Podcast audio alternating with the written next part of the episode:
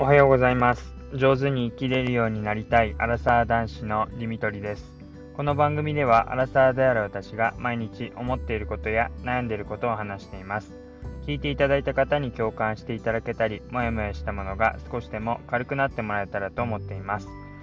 おはようございます、えー、月曜日じゃないんですね。今日は火曜日ですね。ただ、えー、昨日成人の日だったということで、まあ、週明け、えー、今日が仕事スタートの人も多いかと思います。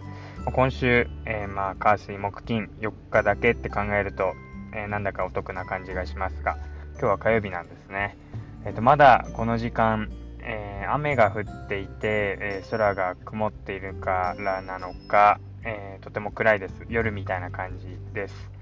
で、まあ、冷え込みはいつもよりかは、えー、それほどひどくないかなって感じですけど、でもやっぱり、えー、10度はいってないので、まあ、少し寒いかなっていう感じ、まあ、雪にはならないかな、なっ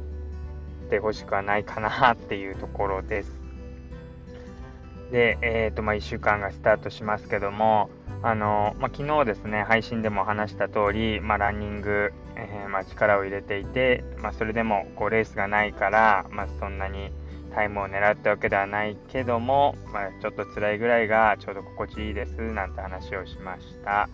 で、まあ、そうやって行った手前、まあ、少しきついぐらいを頑張って昨日も走ったので、まあ、目標のタイムとしては、えー、1キロ4分45秒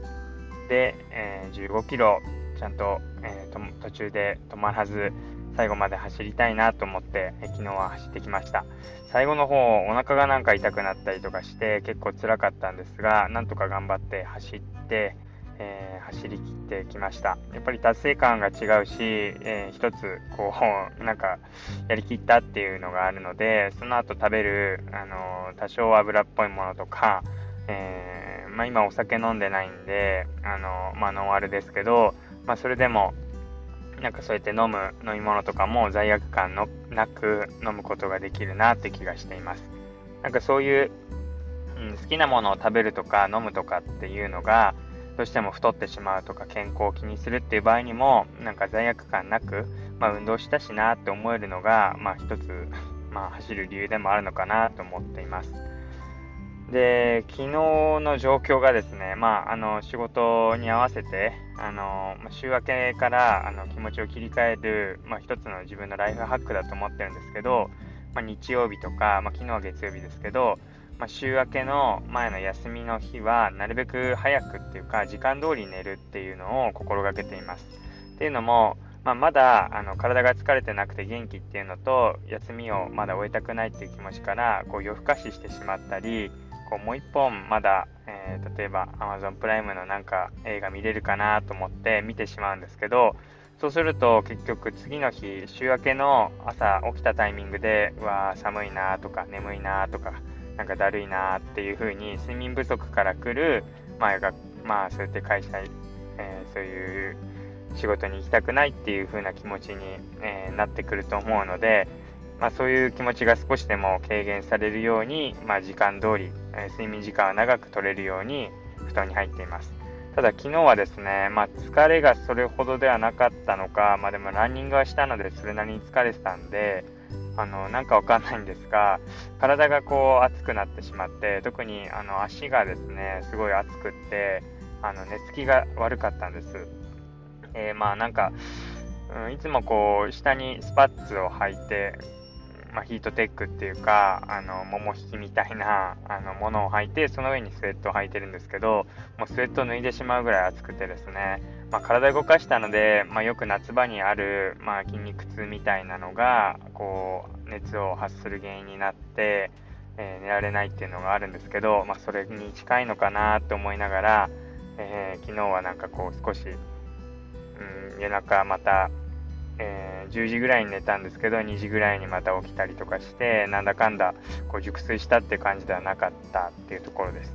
であんま寝れなかったなと思って隣を見たら、まあ、奥さんもちょうど起きていてでなんか 話してみたらお腹が痛いってことを話していてまあ、結局奥さんに聞いたら、まあ、一睡もできなかったらしいんですね。で、まあ、今妊娠で、えー、妊娠も臨月になっていて、あのもう予定日も過ぎているのでいつ生まれるかわからないっていう状態は、まあ、お伝えしている通りなんですががずっとお腹が張るような感じがあって腰も押されてるような感じがしてもうそろそろかもしれないなんて話をしています。で、まあ、それでお腹が痛くて一睡もできなかったって話をしていました。で、まあ、今日検診の予定が入っていて、まあ、私ではなくて奥さんのお母さん、まあ、義理のお母さんに、まあ、その検診の方の、まあ、送り迎えをお願いしているんですけども、うんまあ、それまで、えー、持つかどうかというか、えー、どんな状態で検診が見てもらえるのかわからないんですが、う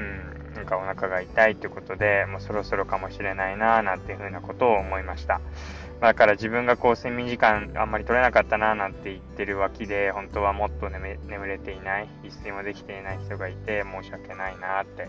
あなんかそうやって苦しんであなんか子供を産もうとしてるんだななんてことを思ったりして、うん、なかなかそういったことを気づけないし、うん、感じられないのであなんかそうやって、うん、本当にお腹痛めて生まれてくるんだなってことを思っています。で、まあ、そろそろそろそろって言って、結構、えー、もう、もともとは去年の、えー、12月24日に帝王切開で生まれる予定だったんですけども、逆子が直前で治って、え、今、自然な陣痛を待っていてっていうので、もう1月の今日11日まで、えー、来ているので、まあ、だいぶそれから考えると時間が経ったなというふうに思います。あのまあ、その時を思い返してみるとすごい自分でも緊張していて、うん、なんかもう本当に父親になるんだっていうところでまだ自分でこう覚悟ができていないって言っちゃなんかすごい大げさですけどなんかこういろんなことであの家事だけじゃなくて、まあ、仕事面でもなんか勝手にプレッシャーを感じていたなというふうに思います。生まれて急に何か変わるわけじゃないかもしれないんですけどもうん、なんかやっぱり心構えっていうか、まあ、そうやって家族を養うみたいな大きな まあ、責任を背負うわけではないですがなんかそういう心構えがやっぱりこう自分でできていない状態で生まれてくると急で、うん、やっぱり自分がこう緊張した状態で迎えちゃうのかなというふうに思います。なかなか心構え、うん、事前にするの難しいんですけど、なんか改めて自分なんかは、その24日の日に帝王切開がなくなった時にすごい安心したっていうかあのちょっと気が抜けたなっていうふうに思っています。まあ、そういう状態が、まあ、まさかなんですけどもなので、うんまあ、それぐらい自分が気を張っていたんだなっていうのに改めて気づけたっていうそういう状態でもありました。でまあ、今またいつ生まれるかわからない状態ではあるんですけども、まあ、そういう緊張感を持ちながらもお腹の痛みも一緒にまあ、奥さんは今頑張ってくれているので、まあ、その気持ちをこう予想っていうか自分に、えー、当てはめて考えつつ、うん、あの不安な気持ちをちょっとでも支えられたらなというふうに思います。はい、あのー、まあ、妊娠ネタが結構こうやって続くんですけど、まあ、今しか話せないことでもあるなって思うので、まあ、これから、えー、まパートナーの方が、えま妊娠出産を迎えるとか、今後考えているって方はあこんな感じで臨月迎えていくんだなっていうふうに、え感じていただければと思います。はい、ということで、えー、今日は、まあ、休みからの、えー、この週明けの様子それから奥さんの今の、えー、妊娠の様子について話をしました。最後まで聞いていただいてありがとうございます。またお会いしましょう。